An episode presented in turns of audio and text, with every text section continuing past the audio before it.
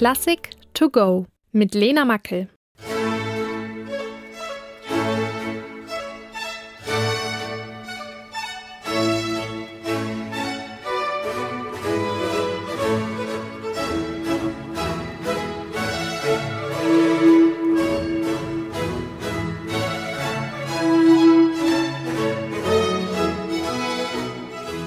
Mit einem Hauptwerk von 42 Opern und 25 Oratorien kann man Georg Friedrich Händel wahrhaftig als Komponisten der Superlative bezeichnen.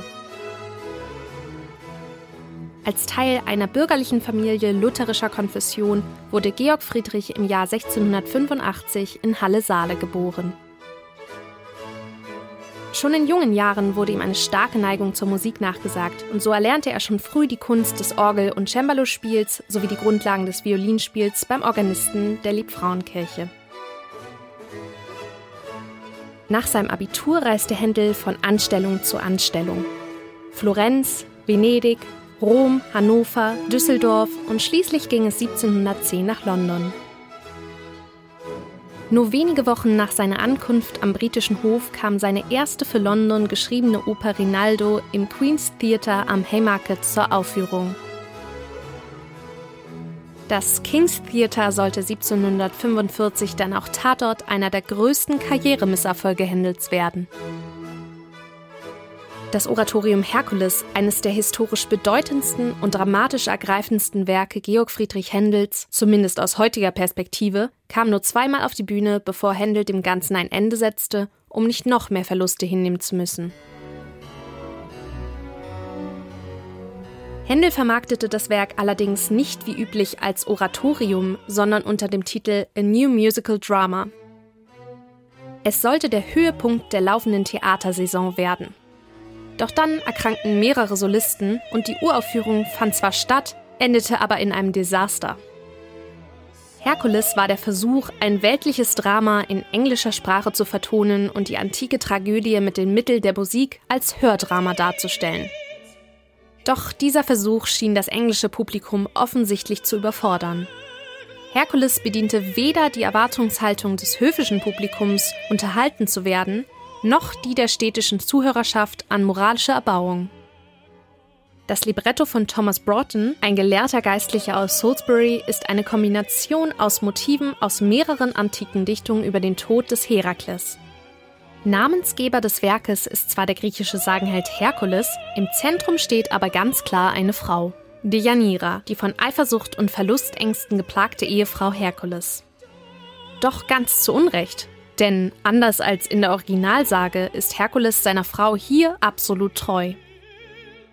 Deianiras Eifersucht zerstört im Laufe des Musikdramas nicht nur ihre Ehe, sondern führt schlussendlich zum Tod ihres Gatten und treibt sie selbst in den Wahnsinn.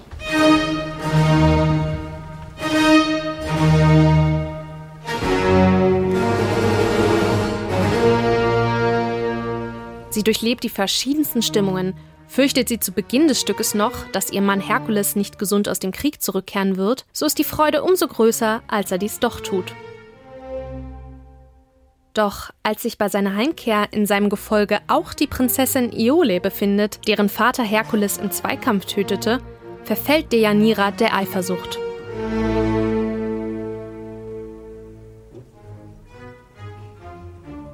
Dieser Eifersucht widmet Händel einen zentralen Chorsatz in Rondo-Gestalt, der immer wieder unterbrochen wird von den erschütternden Jealousy-Aufschrei Eifersucht, o Höllenfluch.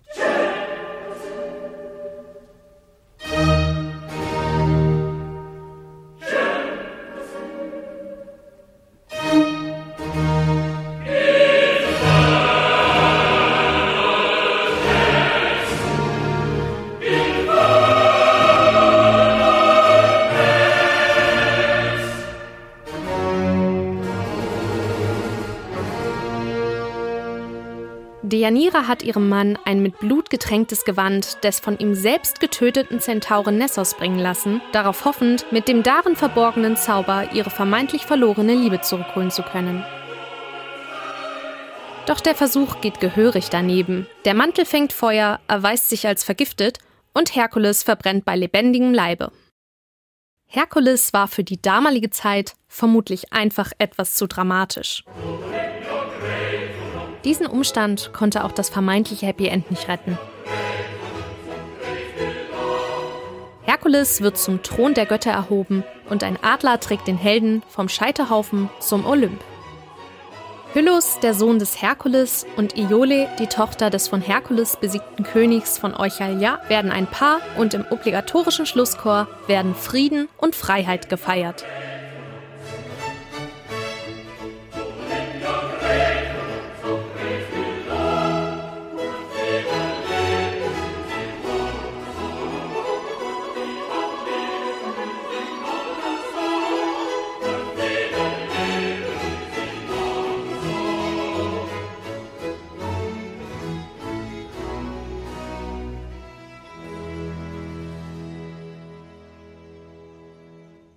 Eine digitale Werkeinführung des Norddeutschen Rundfunks. Weitere Folgen finden Sie unter ndr.de-classic to go.